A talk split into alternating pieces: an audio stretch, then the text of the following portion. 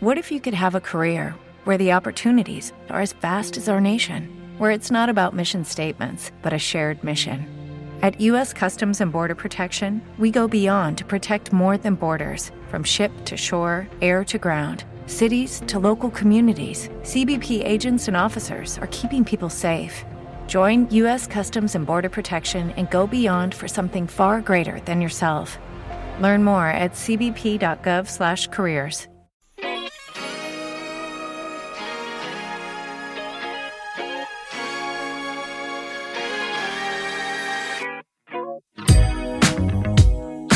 Packaging, el podcast del envase y el embalaje.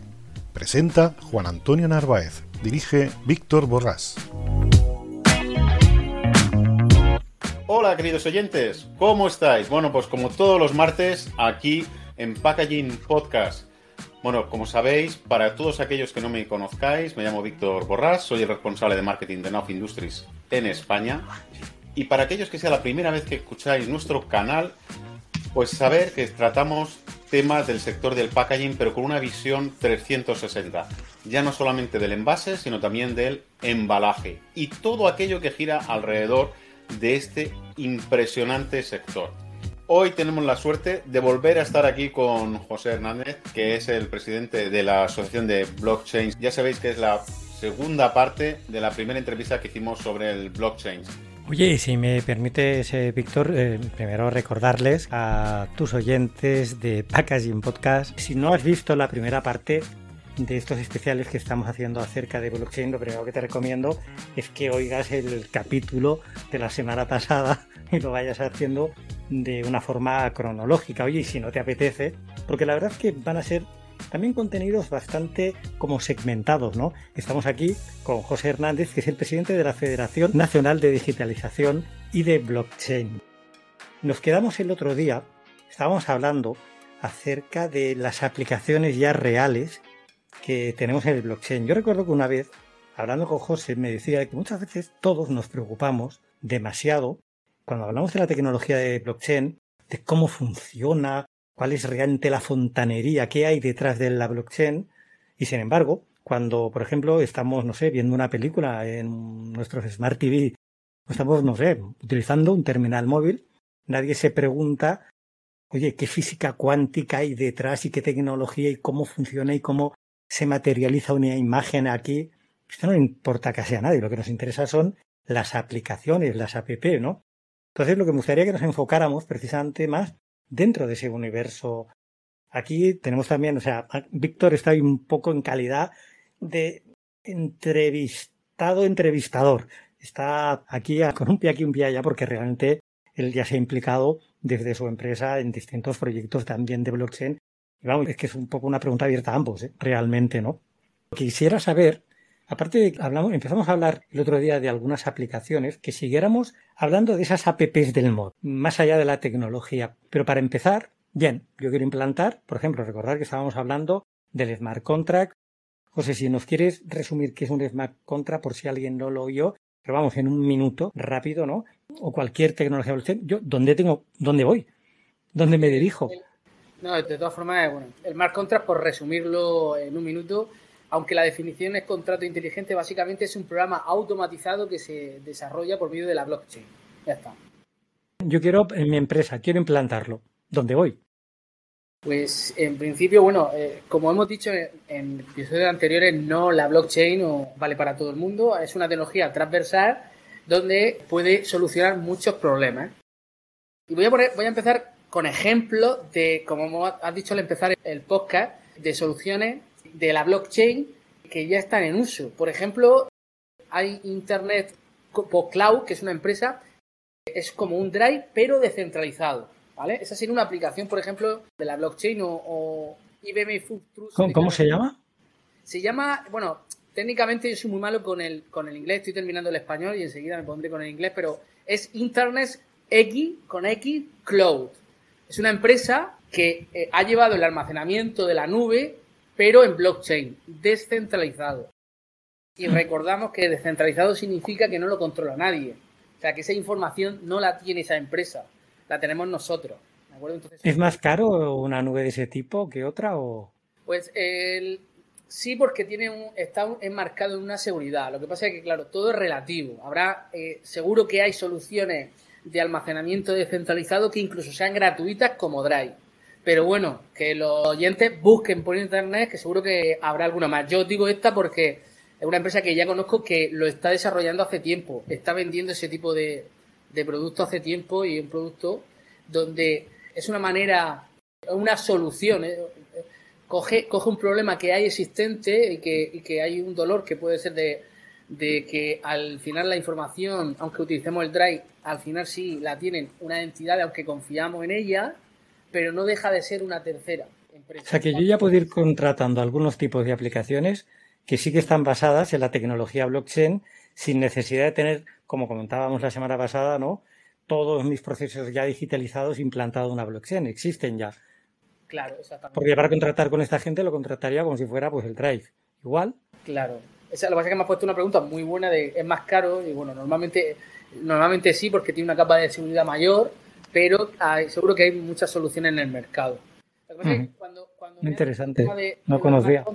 claro, por eso eh, hemos, en vez de responderte al tema del mar contra, de cómo aplicarlo a, a tu empresa, quería abrir un poco el abanico y me tienes que perdonar en que se entienda de todas las posibilidades que hay con ejemplos reales de productos que ya están. De hecho, mira, os voy a decir otro sistema. Aparte del IBM, hay un producto IBM Food Trust que es de Carrefour, es decir, la cadena de suministro, el, Carrefour, como, como ya dijimos en el capítulo anterior, tiene varios productos como el pollo campero que tiene una trazabilidad en blockchain, pero también están las gulas. Además, Víctor, ¿cómo, se llama, ¿cómo era la marca? Que creo que me lo dijiste tú el otro día. El, gulas del norte. Correcto. También está, tienen el sistema en, IBM Trust eh, de Carrefour y, están trazadas en blockchain. Pero también, aparte de la trazabilidad, está también eh, un sistema de votación descentralizado. Sistema de votación en blockchain. ¿Qué significa un sistema de votación descentralizado? Eso que nos da otra aplicación más, otra potencialidad de la blockchain, donde podemos confiar que si están las votaciones en blockchain son votaciones reales. Y esa empresa, y si la queréis buscar, se llama Box, que también ofrece este servicio. Ya os digo que ya hay varias empresas que ofrecen sistemas de votación en blockchain que se podrían ser aplicadas eh, si aplicáramos, o sea, si hiciéramos las votaciones locales, regionales, provinciales, nacionales en blockchain, además de tener la seguridad de que se hacen, o sea, el ciudadano diría, estas votaciones en blockchain son votaciones reales y no habría, no es que haya duda ahora, pero que me refiero que no hay un tercero, creo que las tenga que verificar, pero además de que tendríamos esa transparencia, las votaciones, otras ventajas que tendría que serían mucho más económicas que las actuales, ahorrando millones de euros, pero es que además serían inmediatas. Es decir, en 10 minutos sabríamos los resultados de la, de la votación el escrutinio. Esta sería una de las aplicaciones también, aparte de la... Oye, yo tengo una cosa, eso de que no se duda, yo el otro día veía por la televisión una señora, no recuerdo en un país en Latinoamérica, pero ojo, que podría haber sido aquí en España, ¿eh? ¿eh? una señora estaba tapando a un tipo, pero es que lo tapaba mal, la señora era bastante ancha, y estaba metiendo el tipo papeletas, no sé si lo llegaste a ver, salió por todas las televisiones, pero a dos manos, ¿eh? La señora se iba corriendo porque como le estaba grabando la cámara que había en el colegio. Pero por lo visto habían puesto a la más ancha, pero no, no era lo suficiente. O, el otro que, que pecó de exceso de celo, ¿eh? porque de verdad que las estaba metiendo, pero a, dos manos. ¿eh? Pues fíjate, fíjate lo que puede hacer el, el, blockchain en, en unas votaciones. Aparte de la transparencia y la tranquilidad de que nunca van a ser manipuladas ni alteradas, es que ahorramos costes, tiempo y dinero y eficiencia, que no, está mal en los tiempos que corren. Y, hay muchas más soluciones, ¿eh? Un cálculo porcentual, sino que podría ser un cálculo lineal, número total de votantes, ¿no? Que al, final no hay que hacer ninguna derivada para saber el porcentaje de los que más han ganado, no, no, es que realmente tendrías el, un voto directo que es una de las cosas más importantes o a los que pretendemos, ¿no? Todos los ciudadanos, como ocurre en algunos ayuntamientos, ¿no? Que se habla de la votación directa, pues, no sé, aquí en la, región de Murcia, pues hay unos cuantos ayuntamientos que promueven esa, esa votación directa para promover eh, nuevos proyectos, pues imagínate eso, poderlo hacer gracias a la blockchain a nivel nacional, ¿no? Pues eso realmente es el, poder que tiene el, blockchain. No sé cuándo, no, no, supongo que a nuestra clase política no les interesa, pero la realidad es que existe la tecnología para, para poder eh, hacerlo y eso sí que sería una democracia directa. ¿eh? Es, un de, de, todas maneras, por mucho blockchain que haya, si el Trump pierde, seguro que también dice que eso estaba hackeado. ¿eh? seguro que lo dice. De, hecho, yo estoy enamorada de, la tecnología blockchain desde que la conocí hace ya cuatro años. Y la tecnología blockchain lo que hace es empoderar al ciudadano. O sea, empoderar al ciudadano y además, si nos lo llevamos al tejido empresarial, lo que hacemos es que tengamos empresas más eficientes y el ahorro de costes con lo que yo conlleva. Entonces, bueno, pues esas soluciones ahí es donde realmente el blockchain tiene mayor sentido. Por eso, la sociedad en la que vivimos hemos perdido la confianza y lo hablamos en el, en el episodio anterior. Y por eso la blockchain nos vuelve a dar la confianza porque es, un, es una tecnología descentralizada que no, no la controla nadie. Y las aplicaciones son enormes. Desde lo que hemos dicho de las votaciones, también os puedo decir un ejemplo. Eh, bueno, todos conocéis Trivago, por ejemplo, ¿no? que es de opiniones, plataformas de opiniones, eh, Trivago, el TripAdvisor. Al final, esas opiniones, si estuvieran en la blockchain, a que serían mm, opiniones de mayor calidad. O sea, que le darían más fiabilidad, porque al final, ya con el tema de opinión y todo eso, nos pasa otra vez lo mismo. Parece que no le damos la credibilidad ni siquiera a las opiniones de Google ni a, ni, a, las puntuaciones de Facebook. ¿Por qué? Porque tú puedes crear un perfil falso y poner tanto cosas positivas como negativas. Pues hay una empresa también que se llama Exit Feedback, que es una plataforma de opiniones pero en blockchain. Por lo tanto, otra solución más real que está en funcionamiento y que quería hablar de ella porque mucha gente me dice, sí, se habla mucho de blockchain, pero no hay soluciones. No, no, sí hay soluciones. Hay empresas que trabajan en blockchain y que están implantando el blockchain, incluso tiene soluciones íntegramente en blockchain. Hombre, un poco el objetivo de esta segunda parte era explorar ese camino, ¿no? Precisamente que vayamos por ahí. Pues Juan, este ejemplo para tu canal creo que es fantástico, ¿no? El, no, no, yo las malas las tacho todas, las borro y que nada, yo esto es una dictadura, la máquina de vender. Ahí no. Ahí no. No, no, pero creo que es un, tema muy interesante. A nosotros que nos, gusta mucho el, marketing, creo que ese tipo de soluciones que yo también desconocía, creo que es muy interesante porque le da una mayor validez y riqueza a las opiniones que terceros dan sobre nuestras actividades, ya sea un podcast o ya sea pues que la vivencia que ha tenido en un hotel o en un restaurante o lo que sea, ¿no? Está claro, nada. O sea, evidentemente lo decía de broma, ¿no? Pero fíjate que es que muchas veces lo que ves, incluso que a modo de deseo, hay gente que te hace comentarios, pero que no tienen nada que ver con lo tuyo, pero simplemente un poco a reflujo tuyo. Yo con el blockchain esto lo podría evitar, ¿no? Que alguien me metiera ahí, por ejemplo, pues no sé, un montón de texto que ves que simplemente es texto enriquecido hablando de su proyecto, porque es que no tiene nada que ver con un episodio ni con un post de LinkedIn o en nuestro canal de live tampoco. Y además, veis, si os dais cuenta, son soluciones que a día de hoy, en el momento de que se implanten, las demás no van a valer para nada. Por eso es tan importante la sociedad, el mercado, la empresa evoluciona continuamente y tenemos que estar muy atentos. Y esta transformación digital que estamos viviendo significa que empresas que hacen las cosas de una forma ahora, y ya lo sabemos porque lo vamos viviendo y estamos los tres en el mundo empresarial y tecnológico, luego no van a valer. Es decir, que el, TripAdvisor o el Booking, si no se transforma a la blockchain tarde o temprano, sus opiniones o sus recomendaciones no van a tener validez. El usuario el ciudadano no las va a comprar. Antes con Víctor, Víctor, estáis hablando de un caso, el de la gula del norte. Creo que, que José, sería muy bien que nos explicase un poquito la gula del norte o el mismo de Carrefour de Campero, pero creo que el de Gula Sanguinaga podría ser un muy buen ejemplo de, de blockchains implantado en, una empresa y una empresa alimentaria, ¿no?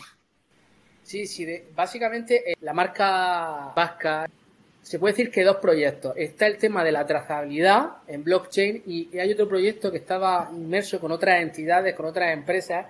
Era el tema del consumo, es decir, información del consumidor, pero trazado en blockchain, para que la información sea veraz, sea real y pueda haber confianza. De hecho, está dentro de un proyecto que luego diré cómo se llama, sobre el comportamiento del consumidor.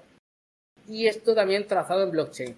Aunque la más reconocida, la que más se difundió a nivel publicitario y a nivel de marketing, es que las angulas que bueno, tienen ese carácter también y le aporta a la blockchain esa veracidad, estaban trazadas en blockchain. ¿Qué significa eso? Que es importante la angula de dónde es recogida y por medio de sensores, por medio de procesos del sistema que estaban trabajando para digitalizar todo su proceso, trazaba todo ese recorrido en la blockchain. Por lo tanto, luego, cuando comprabas la Angula, incluso ahora, si compréis la Angula, seguro que tiene un código QR donde podéis escanear y podéis ver cuál es la trazabilidad de todo el proceso que ha tenido pues ese paquete antes de, de gustarlas, claro. O sea que os invito a que lo comprobéis. A mí ese ejemplo, la verdad es que a lo mejor algunos piensan que es un ejemplo manido, pero hoy en día que una de las tendencias que hay del consumidor que se orienta hacia esa transparencia, a esa parte de emotividad, de contar historias, creo que este tipo de soluciones aporta justamente lo que al final el consumidor está buscando. Valores, transparencia y al mismo tiempo la posibilidad de contar una historia. Está buscando esas nuevas sensaciones que es lo que le atrae para poder comprar uno u otro producto. Es cierto que el diseño tiene mucho que ver en ese proceso de compra, pero cada vez más el dato va a ser un valor muy importante para esa decisión de compra porque vamos a poder virtualizar y ver realmente qué es el valor diferencial que esa marca o ese producto nos aporta. Y eso la blockchain nos lo da para lo que queramos pero lo importante es que esa trazabilidad no se quede en una mera trazabilidad, sino que detrás realmente esté la historia que la empresa quiera contar, como lo que tú has dicho, ¿no? Pues la garantía de que realmente ese producto es suyo, que es de su marca, de que ha tenido ese proceso. Ese es el valor que al final el consumidor está buscando y es lo que desea. Sí, de hecho, Víctor, has dicho que yo no lo he dicho y lo has reforzado muy bien el tema de la historia. Las marcas también quieren contar una historia y gracias a la blockchain la cuenta y le da la veracidad. O sea que no, cada vez se están apuntando muchísimas más marcas. O sea, hay muchísimas ya dentro de utilizando la blockchain. Y ahora que estamos con todo el tema del entorno, del medio ambiente, el hecho de volver hacia los productos naturales de nuestro pasado, pues eh, toma una relevancia primordial, porque el, el, blockchain, como tú bien has dicho, pues da esa, esa garantía y esa seguridad de que lo que se está contando es verdad. Y como sabéis, yo tengo tendencia a salirme del guion porque me pasan cosas por la cabeza, ¿no? Y a veces algunas son preguntas atrevidas, como curioso, que soy por naturaleza, pero ignorante de muchos temas, ¿no? Oye, ¿yo por qué me lo tengo que creer? Imagínate que yo cojo y me voy a un lineal del Carrefour, todo el blockchain del mundo, y me encuentro, bueno, puedo poner el caso de las angulas, pero podría poner cualquiera otro, ¿no? En el packaging, igual es pregunta, no sé, más para Víctor, ¿eh? en el envase, en el embalaje, yo ahí que, veo. O sea, realmente, ¿cómo sé que detrás hay una... O sea, como consumidor, ¿por qué me tengo que creer yo la tecnología blockchain que es fehaciente? Pues igual que cuando tú quieres validar y te descargas una titulación de un máster y por detrás te ponen una numeración diciendo que y te da esa validez y esa veracidad, pues lo mismo sucede con la trazabilidad y al final ese sello con ese número único que te da por cada uno de los envases te demuestra que realmente es así. Pero además, si todo su proceso productivo lo tienen digitalizado, se podría llegar hasta el extremo de poder saber cuándo, qué máquina, qué operador, qué ingredientes, hasta un nivel de detalle impresionante. Es decir, por ejemplo, el tema de, Carrefour, con el tema de las gallinas, podríamos llegar a saber cuál es la alimentación y qué día se le ha dado, a qué horas, cuántas veces ha estado picoteando por fuera de la jaula. Evidentemente, para todo eso hace falta, pues, eh, sensores, sensórica, que capte toda y cada uno de esos datos. Pero hoy en día, pues eh, a través de las cámaras, ya lo hemos visto con el COVID, ¿no? Cómo pues a través de las cámaras nos identifican las caras, saben dónde estamos, nos posicionan, se ha comido, pues todo eso es lo que al final se junta en esa blockchain, en ese programa que al final es una encriptación de todos esos datos para que nadie lo modifique y luego tú lo puedas ver y visualizar, incluso hasta, se podría llegar hasta el extremo de que si alguien no se lo cree, oye, mira, cógete un avión, te vas allí y lo estás viendo en, en tiempo real de que eso ha sucedido, porque al final son datos que se van transmitiendo, se pueden llegar a transmitir en tiempo real. Yo ponía el otro día el ejemplo del tema del transporte, ahora con la entrega de última milla. Es que se podría cambiar el. Yo creo que es disruptivo porque se puede llegar a cambiar el, sector del transporte poniendo todos en el blockchain cuál es su cadena de transportistas, ¿no? Que al final eh, mejorarías y optimizarías toda la red de una manera espectacular. El consumidor se está volviendo muy complicado, ¿eh? Yo el otro día estaba viendo un reportaje por la tele que hablaba sobre las gallinas y los huevos. Poca broma, ¿eh? Vamos, que salí corriendo yo a la nevera porque no sabía que hay huevos de categoría 0, 1, 2 y 3. El 0 es la gallina ecológica, el 1 la campera, etcétera. Prefiero que tenemos que tener mucha cultura y es imposible si no lo aunamos en un único criterio, ¿no? Vamos, ya las instrucciones están dadas que solamente entran huevos de gallina ecológica categoría 0. Solamente viendo en el reportaje cómo vivía una gallina o cómo vivía la otra, ¿eh? Evidentemente la blockchain podría hacer fehaciente ese proceso porque claro, lo del cerito, lo del sello, yo eso lo pongo también, me explico, porque un sello que lo hago yo en mi casa, ¿eh? y le pongo un 0E, 0E o 3E o lo, lo, el numeraco que vaya detrás, ¿no? Eso lo puede hacer cualquiera, ¿no? Sin embargo, evitaríamos, ¿no? Ese tipo también de estafa que la había y era denunciada además en el reportaje, que se falsificaban esas numeraciones. La falsificación es una de las, como he dicho, la tecnología blockchain transversal, las falsificaciones también en la comida, en eso hace que realmente confiemos de hecho en blockchain y que lo verifiquemos. Pero sí es verdad que todavía tiene que haber una cultura importante. Y hay una cosa que quiero añadir de antes de lo que ha comentado Víctor, que lo ha, lo ha dicho muy bien exactamente el tema de lo que aporta la tecnología blockchain en, en ese proceso. Pero es que también hay una parte súper importante, de hecho más importante, que es el tema agroalimentario. Es decir, hace unos meses o el año pasado, yo no recuerdo, hubo en España una crisis con la carne lechal, ¿no? Si no me equivoco, ¿verdad? Pues si hubiera estado trazada en blockchain, en vez de tardar un mes y pico en encontrar el lote, hubieran tardado 10 minutos. O sea, esa es otra de las ventajas súper importantísimas que tiene esta tecnología, porque además es fiable 100% porque no, no puede ser modificada ni cambiada. Imagínate con el coronavirus, por ejemplo, para poder encontrar el origen. Por ejemplo, por ejemplo. Lo que pasa es que ahí entra ya un poco el tema que siempre está caliente de la protección de datos, ese problema que, bueno, que, que ya se irá trabajando también. Oye, yo ya soy un absoluto convencido, soy un oyente, quiero dar un paso al frente. ¿Qué hago? ¿Cómo puedo contratar, aparte de todas estas aplicaciones y plataformas que nos has comentado? Te voy a pedir un favor, si te parece, si nos puedes pasar de algunas de las que has comentado el enlace para que las pongamos en nuestros respectivos canales, esa nube, por ejemplo, esa casi me interesa a mí también, personalmente, ¿no? Pero aparte de ese tipo de aplicaciones que ya podemos acceder directamente, oye, ¿con quién hablo? ¿Me voy a la asociación? ¿Puedo hablar con vosotros? ¿Qué hago?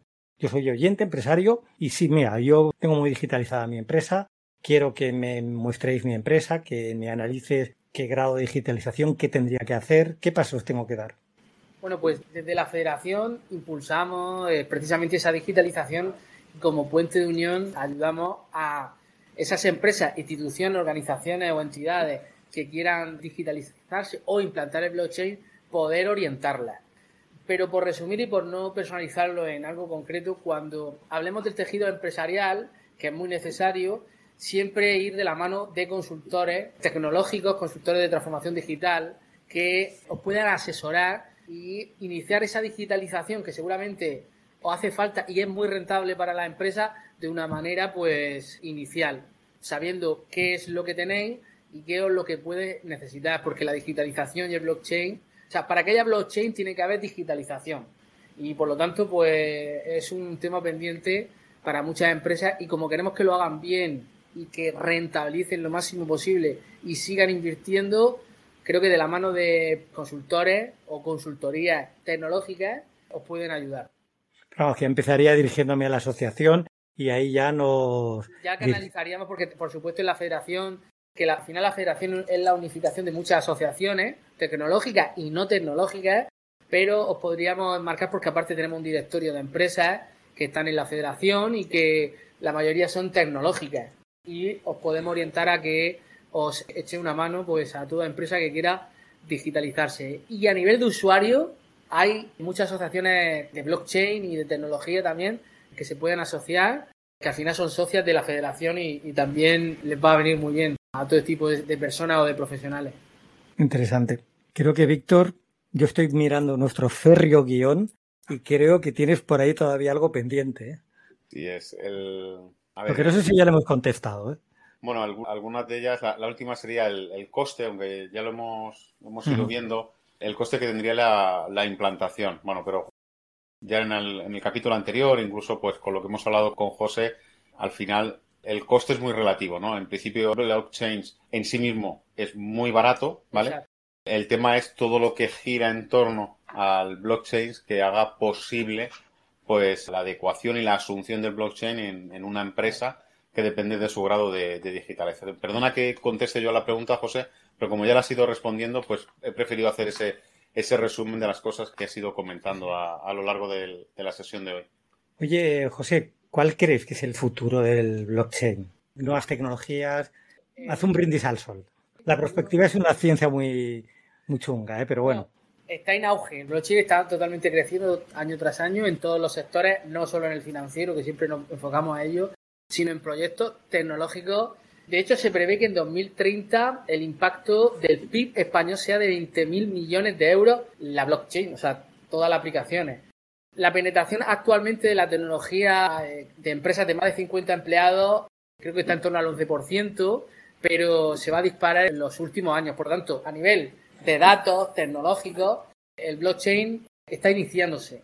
A nivel de un poco de globalización y una visión más visionaria por todo lo que puede hacer el blockchain, yo siempre hago un ejercicio y es eh, cierro los ojos y pienso cómo sería una sociedad donde el blockchain estuviera implantado en nuestro día a día, como ahora mismo pues está en internet, en los móviles. O sea, me imagino un mundo donde seamos extremadamente eficientes gracias a la blockchain. Hay una transparencia, donde hay un empoderamiento del ciudadano y, una eficiencia de las empresas. Lo veo tan bonito, tan bonito, que lo único que lo empaña un poco es que hay muchas entidades, organizaciones o empresas donde esa tecnología blockchain, por sus características, como la transparencia, como la inmutabilidad, pues confronta, ¿de acuerdo? Pero quiero ser un poco idealista y pensar en un mundo donde todo es blockchain y sería un mundo maravilloso. Yo siempre digo que cuando hay un detractor de una tecnología, normalmente el que es más furibundo en contra es por lo que tú has comentado o simplemente por ignorancia. ¿eh? Yo no conozco mayor detractor de los videojuegos que aquellos que jamás han cogido un mando de una consola y han jugado. Lo que no sé cómo puede ser detractor de algo que desconoces absolutamente. Te darías cuenta que como todo, hasta un videojuego es malo en la vida, no todo es malo, pero que los efectos son buenísimos, incluso habilidades de ojo mano, etcétera, ¿no? Me voy a referir de que siempre que hay alguien que dice no a esto, no a aquello, o sea, si escarbas un poco que sencillamente porque ni sabe el tema o porque no lo ha probado. Menos los Illuminati que tú comentaste, no sé si en el primero o segundo episodio, que esto no les interesa que se entere nadie de nada, ¿no? Oye, aquí hay un peaje que hay que pagar, ¿eh? O sea, que no se viene de gratis, ni muchísimo menos, ¿eh? Y todo el que pasa por lo...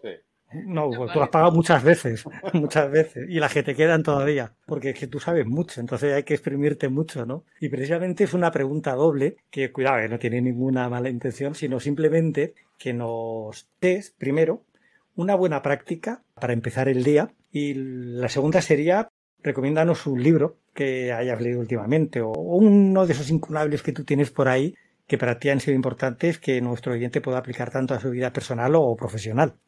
Pues bueno, a nivel de hábito, yo tengo el... Aunque soy una persona, porque mucha gente que me conoce dice que bien te planifica y te organiza y tal, que va, me cuesta muchísimo, soy una persona muy extrovertida, muy activa, muy apasionada, pero sé y siempre lo inculco y tengo de hecho un claim en mi marca que dice planifica tu éxito. Entonces, abogo a porque nos planifiquemos, nos organicemos precisamente para ser más eficientes y esto nos sirve en nuestro día a día. Importante que, yo, a mí me cuesta mucho organizarme todos los días, ¿vale? Pero es una máxima y algo que, siempre intento inculcar. Y de hecho, el libro que... Tenía un libro por aquí que quería enseñaros, me gustó mucho, pero eh, hilando, quiero comentaros porque precisamente hay uno que me quiero comprar y quiero ver que se llaman Los siete hábitos empresariales. Pero quería, fíjate que antes de la entrevista, que sé que el peaje me lo iba a pedir, lo estaba buscando para deciros exactamente así. Se llama exactamente Los siete hábitos de la gente altamente efectiva.